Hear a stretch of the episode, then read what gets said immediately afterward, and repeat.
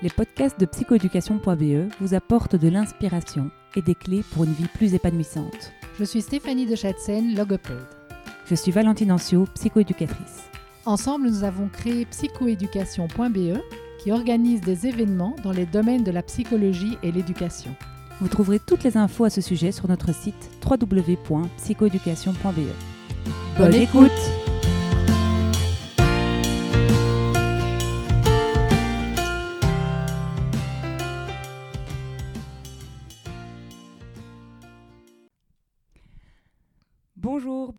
nous allons parler de l'intelligence émotionnelle. Mais qu'est-ce que l'intelligence émotionnelle, Stéphanie? Alors, ce que c'est, disons plutôt de quoi est-elle faite? Alors, l'intelligence émotionnelle a été définie en premier lieu par Daniel Goleman, qui nous dit que l'intelligence émotionnelle est composée de cinq axes. Alors, le premier, c'est la conscience de soi, donc c'est le fait d'avoir conscience de ses émotions et de ce qu'on ressent euh, euh, lorsqu'on est traversé par une émotion. Euh, deuxièmement, la, gestion des émotions, la maîtrise de soi, euh, qui passe donc par, par la gestion de ces émotions. Qu'est-ce que je fais de constructif avec mm. ça? Troisièmement, de l'empathie, c'est la capacité à comprendre les autres et à pouvoir composer avec les émotions des autres. Ensuite, euh, dans l'intelligence émotionnelle, on retrouve aussi euh, l'autodétermination. C'est la capacité à utiliser ses émotions au bon moment, au service d'un objectif qu'on s'est fixé, pour euh, être certain d'aller jusqu'au bout. Et enfin, on retrouve dans l'intelligence émotionnelle les habiletés sociales qui nous permettent eh bien, de composer avec les autres, de bien s'entendre avec les autres et de pouvoir vivre avec les autres et de créer des projets avec les autres. Ok, donc c'est un peu avoir, comprendre son mode d'emploi. C'est un petit peu ça l'intelligence émotionnelle? Il y a de ça. Ok, comprendre son mode d'emploi pour euh, réaliser ses rêves. On peut réaliser ses rêves quand on a une bonne intelligence émotionnelle. Ok. Voilà. D'accord.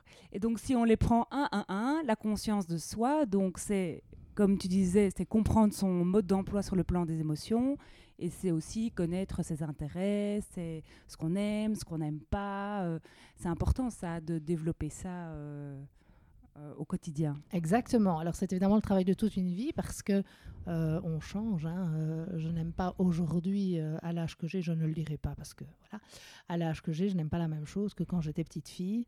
On découvre aussi des choses à travers nos expériences, à travers les rencontres qu'on fait avec d'autres personnes. Euh, et donc, en effet, euh, pour avoir une bonne conscience de soi, il faut savoir ce qu'on aime, ce qu'on n'aime pas.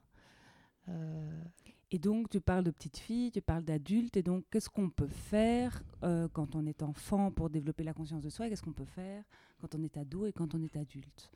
Alors, quand on est enfant, d'abord, l'idéal, c'est de vivre une série d'expériences diverses. Plus on expérimente de choses, mieux on saura ce qu'on aime et ce qu'on n'aime pas. Alors, ce qui est important aussi, c'est de poser des questions à l'enfant après qu'il ait vécu quelque chose, de lui demander mais qu'est-ce que tu as aimé aujourd'hui dans cette expérience? Qu'est-ce que tu n'as pas aimé? Qu'est-ce que tu as envie de retenir? Qu'est-ce que tu n'as pas envie de retenir? Qu'est-ce que tu as appris? Voilà, lui poser des questions pour qu'il réfléchisse à ce que cette expérience lui a apporté. Sans le surstimuler et l'inscrire à 36 000 cours, évidemment. On est bien d'accord. Donc voilà, donc c'est un, petit euh, équilibre à trouver. Donc lui faire vivre des expériences, mais qui ne nécessitent pas un agenda surchargé. Et pas spécialement non plus euh, des activités qui coûtent cher. Ok.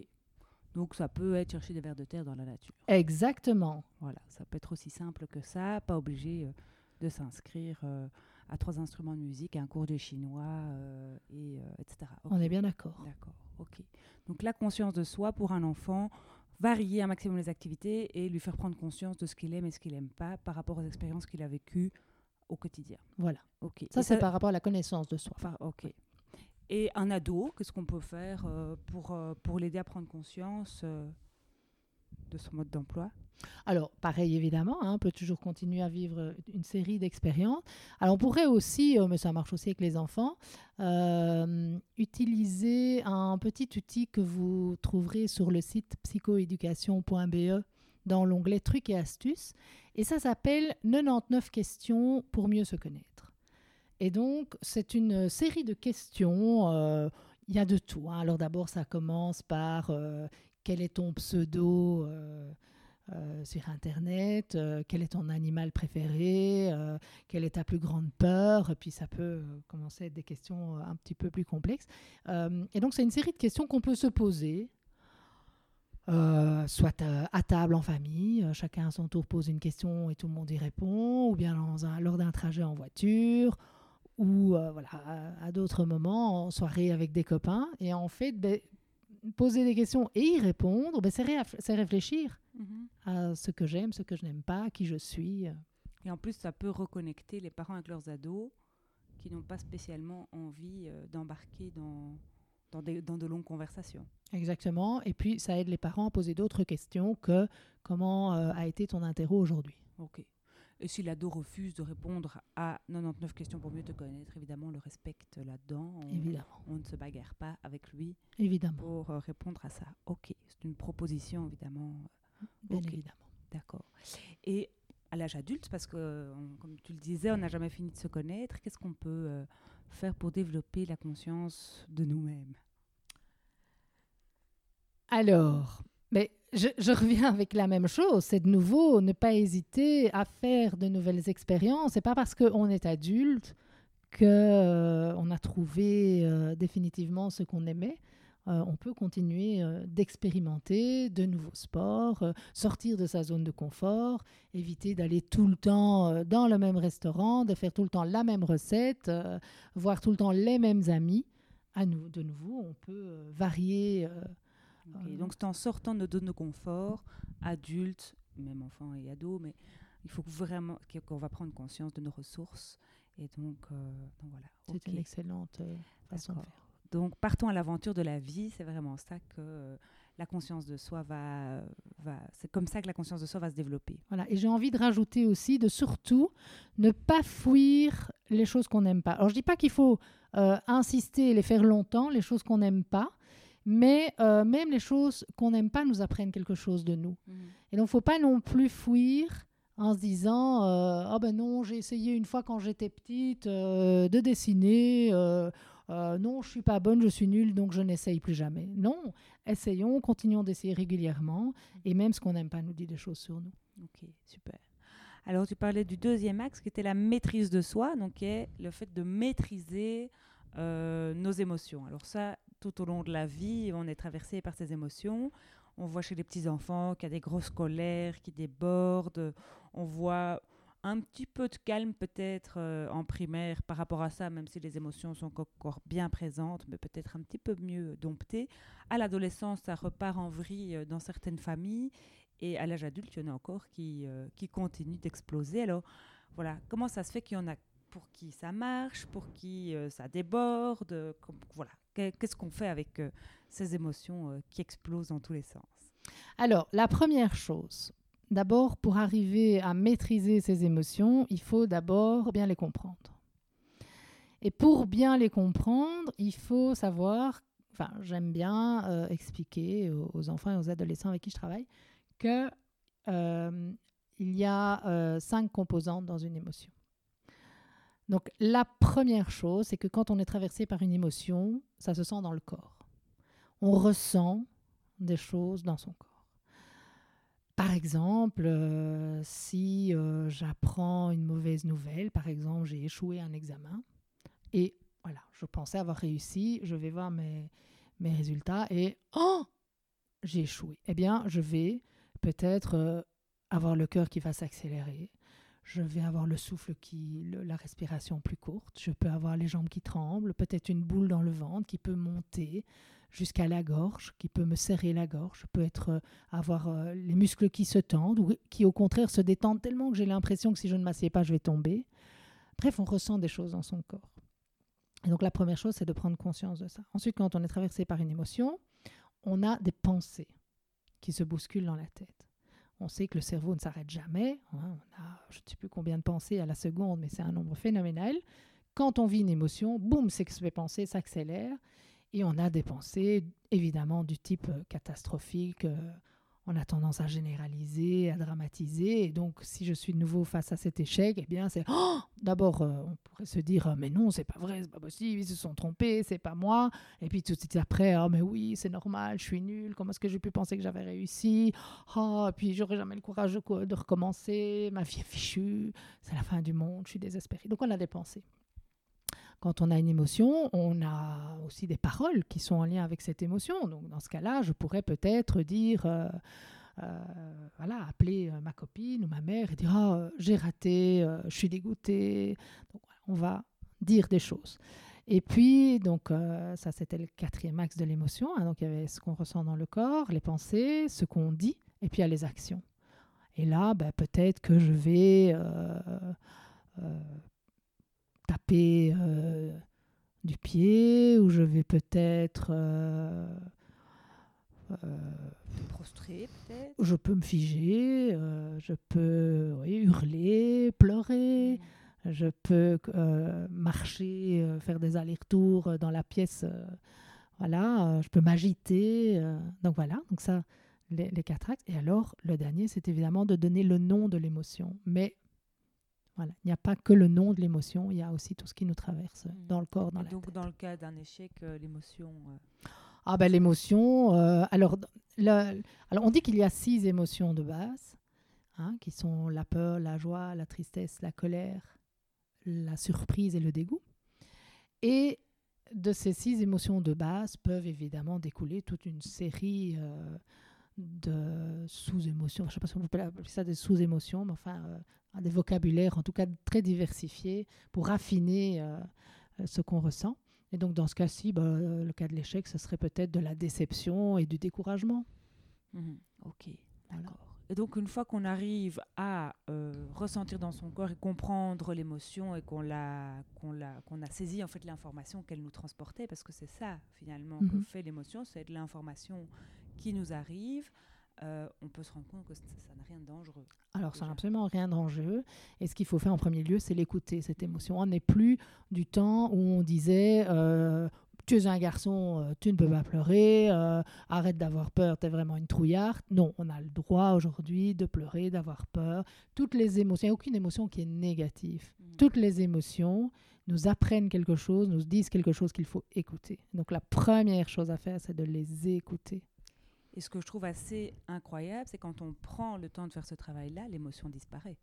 Exactement. Si elle est désagréable, et elle se prolonge si elle est agréable. Tout à fait. C'est quand même un truc assez dingue de se dire que si on accueille une émotion désagréable vraiment jusqu'au bout, mhm. elle disparaît. Et si on accueille quelque chose de formidable et d'agréable et qu'on prend le temps de la goûter, eh bien, elle perdure. Quand même, euh, on est quand même bien fichu. Tout à fait. L'émotion désagréable, peut d'abord un peu s'intensifier quand on l'écoute. Mhm. Mais il faut pas lâcher, il faut continuer de l'écouter, il faut continuer de vraiment se, se concentrer sur ce qu'elle nous fait euh, dans le corps, de ce qu'on ressent, de voilà, écouter les pensées, surtout le corps, c'est le plus important, de prendre vraiment conscience de ce qui se passe dans son corps, même si ça devient plus désagréable, surtout ne pas arrêter, et en effet, après, elle finit par partir. Parce que si on arrête, alors c'est là que ça perdure. Oui. Alors l'émotion va frapper encore plus fort pour se faire entendre. Ok. Donc ça, c'est quand même des infos à connaître qu'on n'a pas appris nous quand on était petit. Absolument pas. Ok. Absolument Donc c'est hyper important d'éduquer les enfants, les ados à ça euh, pour pouvoir euh, ben, vivre une vie quand même plus sereine et justement éviter d'exploser sur euh, tout qui est dans son chemin quand ça ne va pas. Tout à fait. Ok. Donc la maîtrise de soi, ça c'est quand même intéressant de savoir que c'est pas si difficile dans le fond, qu'il n'y a pas Ok. Et sur euh, le site euh, Conscience Quantique, Armella euh, a mis une BD là-dessus qui est assez. voilà, qui explique très bien tout ça. Hein. donc ça s'appelle Accueillir une émotion. Et donc voilà, si vous voulez lire ça avec vos enfants ou même pour vous, c'est vraiment un outil extraordinaire qui permet de comprendre comment maîtriser ses émotions et, passer à travers des phobies, des peurs exagérées, le besoin compulsif de manger. Euh, c'est vraiment euh, voilà une révélation en tout cas pour moi. Ok, donc on a fait la conscience de soi, on a fait la maîtrise de soi, on parle après ça d'empathie, ce qui est en fait le fait de comprendre les émotions des autres. Enfin, comment ça se passe, comment ça se construit et, comment, ça comment est-ce qu'on peut euh, les aider à développer cette empathie? Parce que parfois, les petits, ils y vont pas de main morte, quoi. hein. Ils crachent, ils tapent, ils crient, ils tirent les cheveux. Enfin, sont loin d'être empathiques. Alors, l'empathie, euh, elle se développe euh, petit à petit. Alors, d'abord, avant six mois, euh, l'enfant n'a absolument conscience de rien du tout. euh, qu'à partir de six mois, il commence à ressentir un petit peu les émotions de l'autre, c'est-à-dire qu'il commence à reconnaître quand la personne devant lui est fâchée ou contente. Voilà. Si la personne est fâchée, bah, ça va le mettre mal à l'aise. Si la personne est contente, il, va être content aussi. Mais il ne fait absolument rien à cet âge-là pour mettre l'autre dans un état émotionnel quel qu'il soit. Euh, à partir d'un an et demi, l'enfant commence à pouvoir euh, aller chercher euh, un adulte quand un de ses petits copains de la crèche, par exemple, pleure. Il va commencer à aller chercher l'adulte pour signifier, tiens, il y a l'autre qui pleure, il faut faire quelque chose. Il peut aussi faire une petite caresse ou partager son doudou quand il voit que l'autre est triste. Mais à cet âge-là, il n'est toujours pas capable d'avoir des comportements pour susciter une émotion chez les autres. Et pourtant, c'est la jungle dans une crèche. Ils Oui. se mordent, ils se tirent les cheveux, ils se tapent. Oui. euh, Mais l'enfant ça, a- c'est pas pour se faire mal. Non, l'enfant est très égocentrique à cet âge-là. Euh, Tout tourne autour de lui. Euh, S'il a envie d'un objet, il va aller le chercher et il ne va pas imaginer une seule seconde qu'en prenant l'objet des mains d'un petit copain, ça va faire du mal au petit copain. Et en aucun cas, à cet âge-là, il ne le fait pour embêter le petit copain ou il ne pleure jamais la nuit pour embêter ses parents. Et ça, pas avant au moins 4 ans. Ok. Voilà. D'accord. Donc ça, c'est vraiment une info aussi très importante à, à connaître. parce que Exactement. sinon, on pourrait punir euh, de manière inappropriée un Ouais. enfant, euh, même si évidemment, il ne faut pas les laisser euh, Non. agresser leur entourage. Bien sûr. Sous prétexte qu'ils sont égocentriques et qu'ils ne sont pas empathiques. Bien sûr. Et on va, comment est-ce qu'on va développer l'empathie? Ben, C'est en leur expliquant ça. Quand ils vont prendre le jouet des, des mains d'un petit copain, eh bien, on va lui dire Mais tu sais, quand tu fais ça, il est triste, regarde, il Mm. pleure. Mhm. Et l'enfant va petit à petit comprendre que certaines actions suscitent des émotions chez les autres. Mais euh, voilà, il faut lui laisser le temps d'apprendre ça. Ok, d'accord. Heureusement, on apprend ça euh, assez. euh, voilà, tout au long de la vie, l'empathie. Est-ce qu'il y, a- il y a des adultes qui sont pas empathiques? Ça... Évidemment, évidemment, plein. Mhm. Oui, non, non, c'est pas du tout quelque chose qui, est, qui est inné. Ça dépend en partie aussi de l'éducation. Euh, et puis, euh, même avec une bonne éducation, parfois certaines personnes ne développent pas euh, des compétences d'empathie. Ok. Une façon de, de pouvoir être empathique, c'est d'essayer de décoder les besoins des autres. Ça, ça peut être une façon de comprendre, quand on comprend le mode d'emploi de l'autre, quand on- ouais, nos besoins, ça c'est être empathique envers nous-mêmes, mais comprendre les besoins des autres, les besoins des enfants aussi en tant que parents, une façon d'être empathique avec son enfant quand un enfant s'oppose, quand un enfant euh, provoque, d'essayer de comprendre quel besoin il y a derrière ce comportement-là.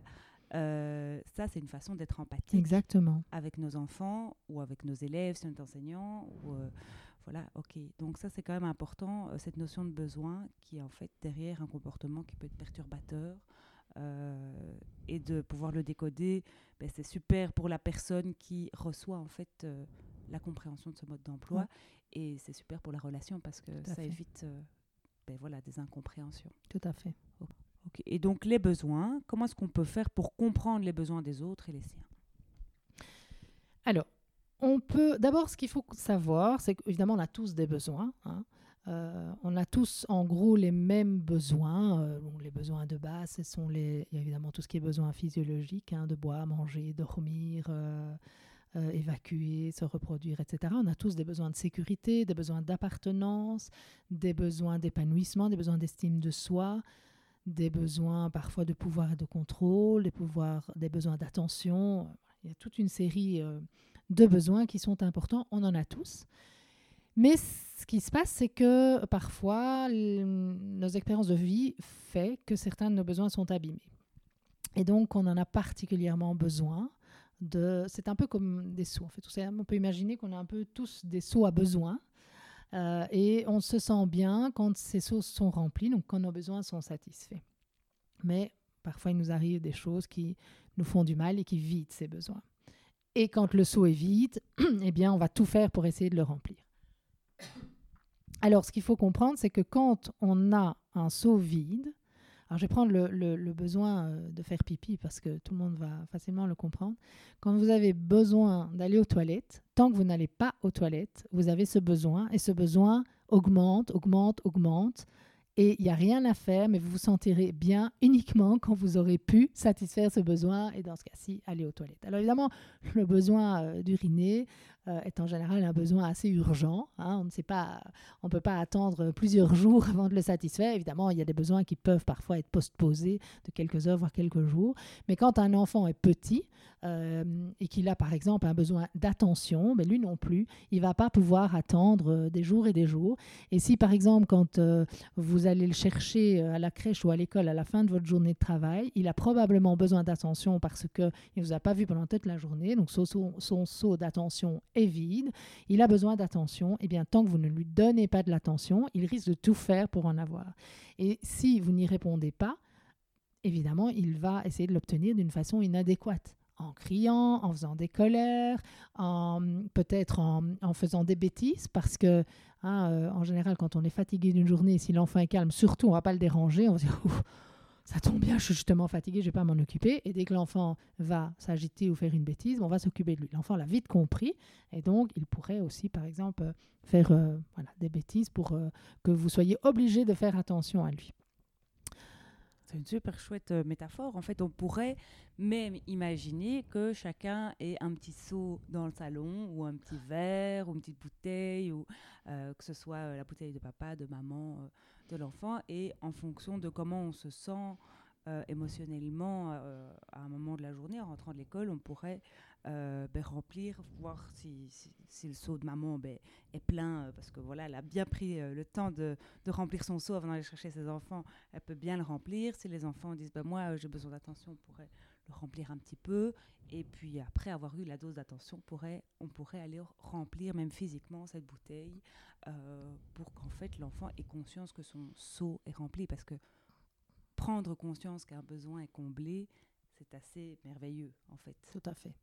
C'est assez, c'est porteur en fait euh, pour euh, ben, de nouveau cette intelligence émotionnelle qui nous permet d'avancer. Comprendre qu'un besoin est vide, c'est intéressant parce mmh. que ça nous permet de le remplir et une fois qu'il est comblé, ah, c'est comme un petit eureka qui, qui apaise. Exactement beaucoup de monde.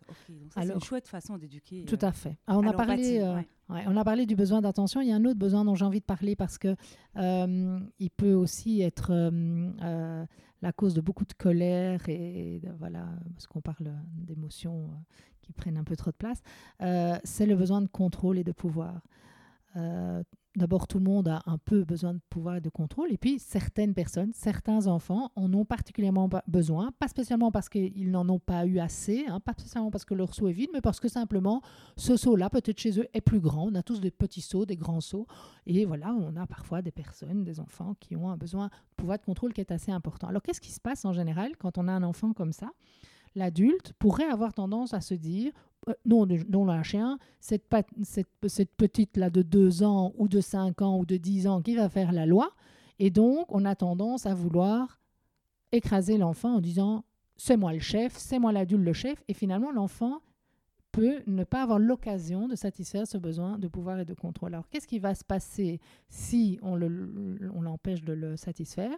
Eh bien, il va aller s'attaquer à des plus jeunes, où il va s'attaquer euh, à la stagiaire qui arrive à l'école et qui n'a pas encore euh, voilà, beaucoup d'aplomb, ou euh, au petit frère ou à la petite sœur en rentrant, ou parfois si c'est à l'école qu'on l'empêche de satisfaire ce besoin, à l'école il va se contenir et puis il va se rattraper sur maman en rentrant à la maison.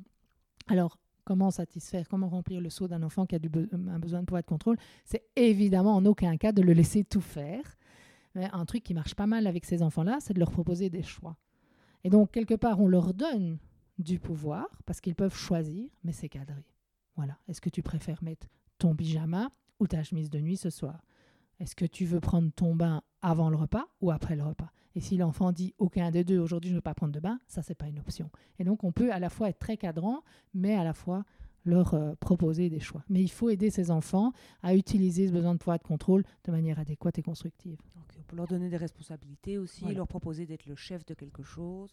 Euh, d'exercer leur leadership de manière positive parce qu'en fait c'est quand même une qualité tout à recherchée fait. dans la société donc euh, mais de le cadrer évidemment positivement d'exploiter ça plutôt que de le casser exactement chouette ok et puis après ça donc après l'empathie on parle d'autodétermination voilà. d'automotivation. Alors ça, comme c'est ton truc, Valentine, C'est moi qui vais te poser des questions. Pas de problème. Alors, je sais que toi, tu es quelqu'un d'hyper autodéterminé. Quand tu as une idée en tête, il n'y a plus moyen de, voilà, de te détourner de cet objectif. Tu traverses toutes les difficultés, tu passes au-dessus des barrières. C'est vrai, c'est vrai que c'est un, un, sacré moteur que j'ai la chance euh, d'avoir allumé. Alors, je ne sais pas si je l'ai allumé très jeune, mais en effet, euh, c'est quelque chose qui m'aide qui beaucoup euh, dans la vie. Et euh, de comprendre le mode d'emploi de ça, en fait, ça, ça aide en effet à traverser même les trucs les plus ennuyants du quotidien. Alors, comment ça marche, l'autodétermination ou l'automotivation? Ben, Il y a plusieurs ingrédients. Il y a plusieurs ingrédients. Alors, le mien, c'est la passion. L'ingrédient principal, en effet, est la passion. Si je suis passionnée, je sens euh, la neuroergonomie opérer. Et donc, en fait, plus rien, ne, plus rien ne me paraît vraiment difficile vu que la passion est le moteur. Et donc, euh, voilà, j'ai la chance d'avoir trouvé un peu euh, ce que les Japonais appellent le ikigai, hein, qui est vraiment la, la, la, zone de génie, qui est un carrefour entre la vocation, ce qu'on aime faire, ce qu'on est, nos compétences et ce dont le monde a besoin. Et donc, je crois que en organisant les événements qu'on fait, euh, ben voilà, je suis clairement là-dedans. J'ai l'impression de pouvoir aider les personnes à trouver euh, leur ikigai en fait. J'allais te poser la question comment on fait pour trouver son ikigai? Alors comment on fait pour trouver son ikigai? Ben, ça rejoint un petit peu déjà la première, euh, la première, euh, le premier axe qui est la conscience de soi, c'est de bien se connaître. Donc comprendre son mode d'emploi. Le Ikigai, c'est un petit peu l'intelligence émotionnelle à la japonaise. En fait, c'est une autre façon de théoriser euh, ce dont on parle. Mais donc, il y a, de ça. Il y a de se dire, bah, c'est quoi mes compétences? Dans quoi je suis bonne? Alors ça, c'est super intéressant. Il y a plusieurs possibilités de comprendre dans quoi on est bon dans la vie il y a déjà euh, nos forces naturelles.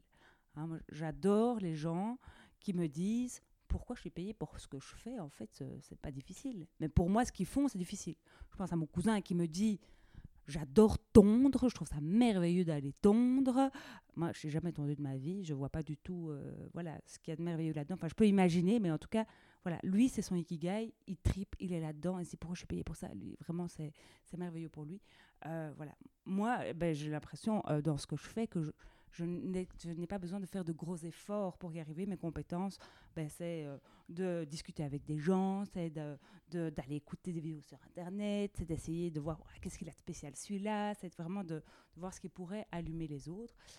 donc, je crois que ça, c'est mes compétences. Je pense que j'ai aussi une compétence, des compétences sociales qui sont, qui sont bonnes. Et donc, voilà, je, et je crois être assez enthousiaste et donc de contaminer, je pense, euh, facilement les gens euh, euh, par, par ce qui m'anime.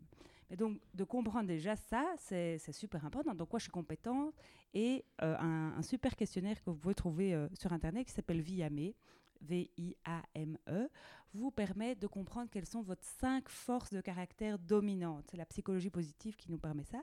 Et en fait, ces cinq forces de caractère dominantes, c'est votre état naturel de compétence. Donc, si vous pouvez, vous pouvez vous appuyer là-dessus pour euh, aborder n'importe quelle chose du quotidien.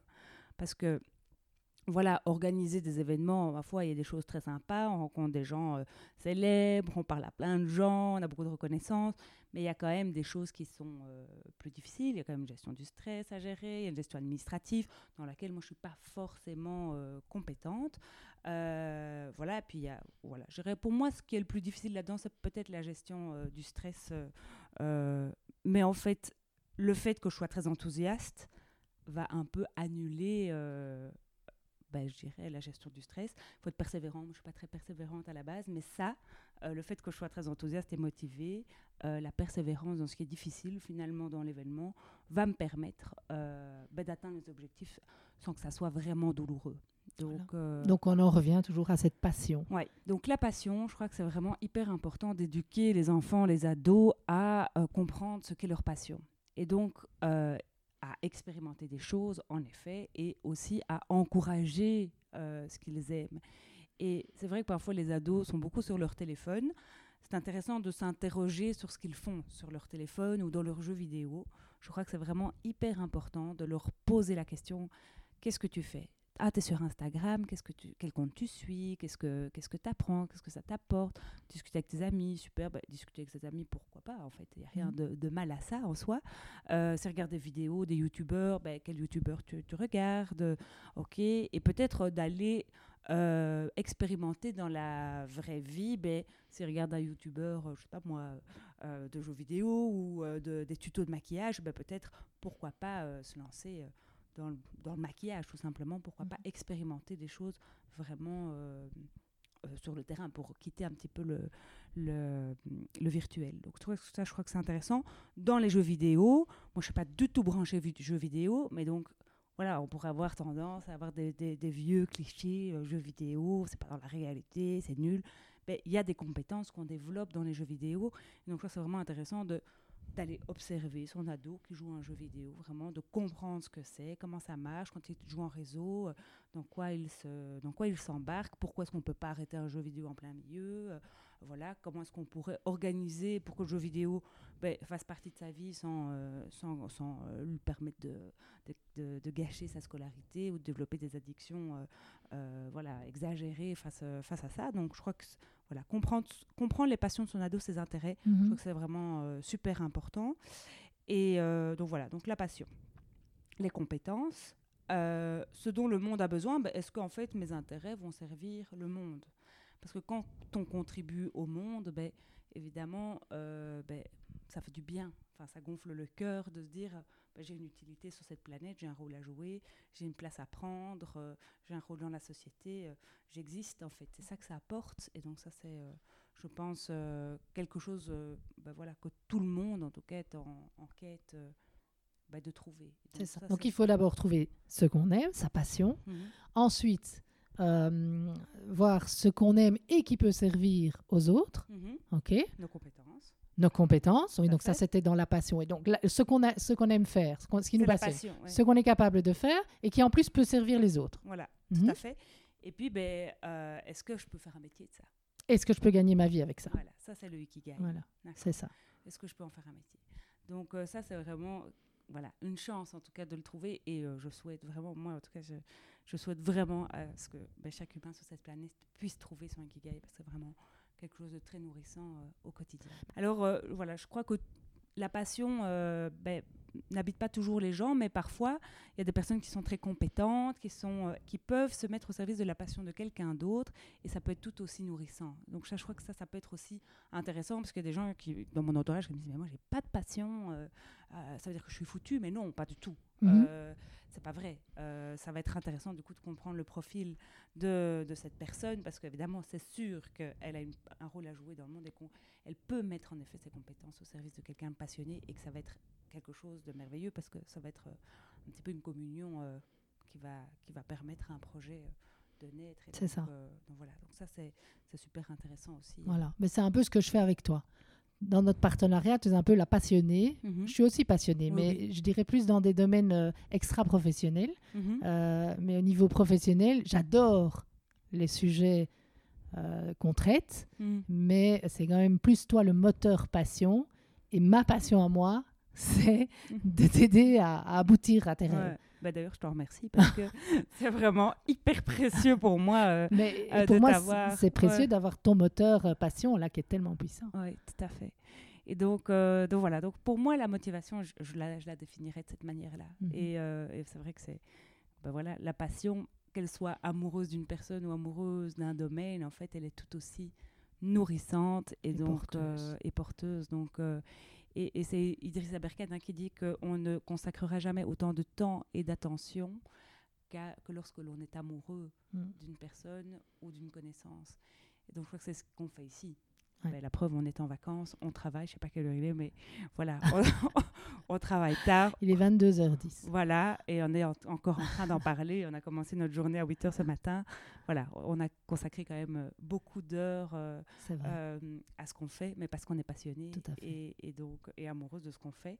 Et donc c'est voilà, c'est assez Ça nous donne des ailes pour aller au bout de nos rêves. exactement. Et alors le quatrième axe, euh, non le cinquième Le axe 5 max. de l'intelligence émotionnelle, je vais aussi te laisser en parler parce que c'est aussi une de tes grandes forces. Ce sont les compétences sociales. Oui, c'est vrai que c'est une de mes grandes forces, euh, une force naturelle. hein, je crois que c'est dans mon trousseau euh, de base, hein, euh, les, relations interpersonnelles. Et, d'ailleurs, quand je me suis lancée comme psychologue, je pensais que c'était inné chez tout le monde. C'est quand même pas compliqué de se faire, des copains. Et en fait, je me rends compte que ce soit chez les enfants, les ados ou les adultes, que ce n'est pas une évidence pour beaucoup de gens. Euh, je vois dans mes patients des enfants qui sont parfois un petit peu trop généreux d'eux-mêmes, qui débarquent comme des bulldozers dans des groupes de copains en se disant on joue à mon jeu alors qu'ils sont déjà en train d'essayer de, de- de définir une stratégie bien précise et que et voilà ils arrivent un peu parfois comme un cheveu dans la soupe et donc ils sont pas très euh, très habiles euh, socialement ou d'autres qui se mettent dans un petit coin et qui attendent que ça passe. Mhm. Donc je me suis dit, ouh là là, en fait, il y, a- un peu du gâchis de récré dans tout ça. Et donc, ça va être important d'essayer de comprendre mais comment est-ce qu'on rentre dans un groupe euh, sans s'imposer, mais voilà, en, étant juste et en prenant le juste comportement. Et donc, ça, euh, je trouve que c'est intéressant de travailler dès la maternelle, Mhm. euh, par des petits jeux de rôle, avec des Playmobil. Il y a des tas de scénarios sociaux qu'on peut trouver sur Internet où on peut vraiment apprendre aux enfants euh, à jouer, euh, ben voilà, à s'intégrer dans un groupe, dire bonjour, merci, s'il vous plaît, des petites choses toutes simples qui nous permettent d'emballer en fait euh, nos messages et de pouvoir euh, être euh, reçus dans un groupe. Et voilà, ça n'a l'air de rien, mais c'est vraiment hyper important. Comment est-ce qu'on entame une conversation? C'est quelque chose, euh, on va rentrer de vacances, voilà. Est-ce que, euh, voilà, moi je sais que très naturellement, c'est où tu es parti en vacances, et des enfants qu'il faudra peut-être préparer à la rentrée, de dire, ben voilà, euh, voilà, si tu veux te faire des copains, tu peux dire, ben, Il faut tu- s'intéresser aux autres. voilà, s'intéresser aux autres. Comment tu t'appelles? Où est-ce que tu es parti en vacances? Où est-ce que tu habites De lui préparer peut-être un petit, euh, un, un petit répertoire de questions qu'il peut poser euh, pour pouvoir euh, s'intégrer plus facilement dans un groupe. Donc, dans les compétences sociales, tu as parlé de la capacité à entrer en communication Mhm. avec les autres, de s'intéresser aux autres ou de, de Mhm. commencer une conversation, d'entretenir une Oui, conversation. Tout à fait. Qu'est-ce qu'on retrouve d'autre comme compétences nécessaires pour se faire des amis et les garder? Alors, d'autres, ben, on reprend l'empathie dont on a parlé, mais évidemment, ça va, ça va jouer. Euh, Qu'est-ce qu'on peut encore faire? Ben, euh, Entretenir une amitié, Mhm. en effet. Oui, comment Hein? on fait? Quels sont les... les ingrédients Oui. pour entretenir une amitié, ben, ça peut être euh, déjà montrer à l'autre qu'on a retenu son prénom, où est-ce qu'il était parti en vacances l'année passée. C'est ça. euh, re- Écouter l'autre quand il parle Bien sûr. pour pouvoir en effet le mémoriser et Tout à ouais, fait. Et, et le lui faire remarquer, de dire, bah, tu sais, je me souviens de ça. c'est euh, ça. Voilà. Euh, donc c'est vrai que euh, oui, oui, stocker quelque part. Alors on ne doit pas, doit non plus euh, se faire euh, un agenda. Une banque de données, non. de Non, non, données. Voilà, d'accord. Ça doit rester comme un peu On spontané. va pas faire un document Excel avec... euh, Avec- voilà. non, non, non, non, non, non, non, non, ça, Ça doit rester de- spontané. voilà, ça reste spontané. Mais voilà, de dire qu'en fait, de faire prendre conscience à l'enfant que ça fait plaisir, Mhm. en fait. Ça fait plaisir que l'autre se soit rappelé de moi, euh, se souvienne de ce que je lui racontais la Mhm. semaine dernière, euh, euh, me prenne des nouvelles. J'ai eu un match de hockey ce week-end. C'est ça. euh, on Ok. pose la question, voilà. Ça, ça, je pense que... Voilà, alors on peut avoir des attentions envers les autres. Oui. hein. Ah, bah écoute, je suis allée à la mer, tu m'as dit Très que tu collectionnais les couteaux pour t'acheter des fleurs à la plage, je t'en ai ramassé plein, en voilà. Mhm. voilà. Ça peut être des, des petites attentions envers les autres, un petit mot, un dessin. Euh, euh, voilà, ça peut être et ça peut être simplement sourire, euh, des- voilà, dire bonjour, euh, voilà, avoir euh, des comportements, euh, Une petite attention pour l'autre. voilà. Ok. Ça ne doit pas être évidemment des trucs énormes, Mhm. euh, voilà. Plus c'est gratuit, mieux c'est en fait. C'est ben, ça. euh, donc, euh, Ah, moi, j'ai envie de rajouter aussi dans les compétences sociales, et évidemment, on en a parlé tout à l'heure, mais c'est la gestion de ses émotions. mhm. hein. Si je me mets tout le temps en colère, euh, si je ne supporte pas que, euh, qu'on me dise non, si je prends tout mal, Mhm. je vais avoir du mal à me faire des amis. Ah oui, ça c'est sûr qu'on risque de se retrouver isolé. Voilà. En effet. Ok. Tout Donc, je- être capable de gérer ses propres émotions, Tout ça fait. fait partie aussi des compétences sociales finalement. Et de gérer les émotions des autres. Ah Il y a oui. des enfants qui sont excellents face à ces enfants qui débordent pour rester calme et trouver une solution juste. Soit dire, écoute, euh, voilà, quand tu es comme ça, j'ai pas envie de jouer avec toi, je pars ailleurs. Être capable de s'affirmer, Voilà, tout à fait. Sans, sans agresser pour bien autant. sûr. hein. Donc ça, je trouve qu'il y a des enfants qui ont ça naturellement, mais d'autres qui vont évidemment, face à un enfant comme ça, lui casser la figure et donc ça va être euh, voilà, mal barré. Les adultes, même chose. Des adultes qui, face à euh, voilà, une personne agressive, va surenchérir et donc ça va partir en l'escalade. C'est l'escalade et donc euh, on part dans des crises voilà, qui en général sont pas très jolies, mhm. ou alors des adultes qui sont très habiles pour calmer le jeu, dire ok, écoute là, je vois que ça ne va pas, on peut reprendre cette discussion plus tard si tu veux. Est-ce que qu'est-ce que tu as besoin pour te calmer De décoder ce fameux besoin. Et donc, d'où l'importance en fait de tout ce dont on a parlé depuis le début, qui est la conscience de soi, la maîtrise de soi, l'empathie. Euh, tout se tient en fait. Tout se tient, tout s'articule. Mhm. Donc en fait, si ces cinq axes sont développés chez un individu, je pense vraiment qu'il y a euh, une véritable une véritable harmonie qui peut naître euh, dans l'univers parce que chacun sera parfaitement à sa place. Mhm. Et, euh, et, voilà, et je vais te redonner le micro parce que je sais qu'il y a une image que tu aimes beaucoup, qui est l'image de la symphonie, et je pense qu'on peut clôturer là-dessus. Tout à parce que je pense que la conclusion sera juste magnifique.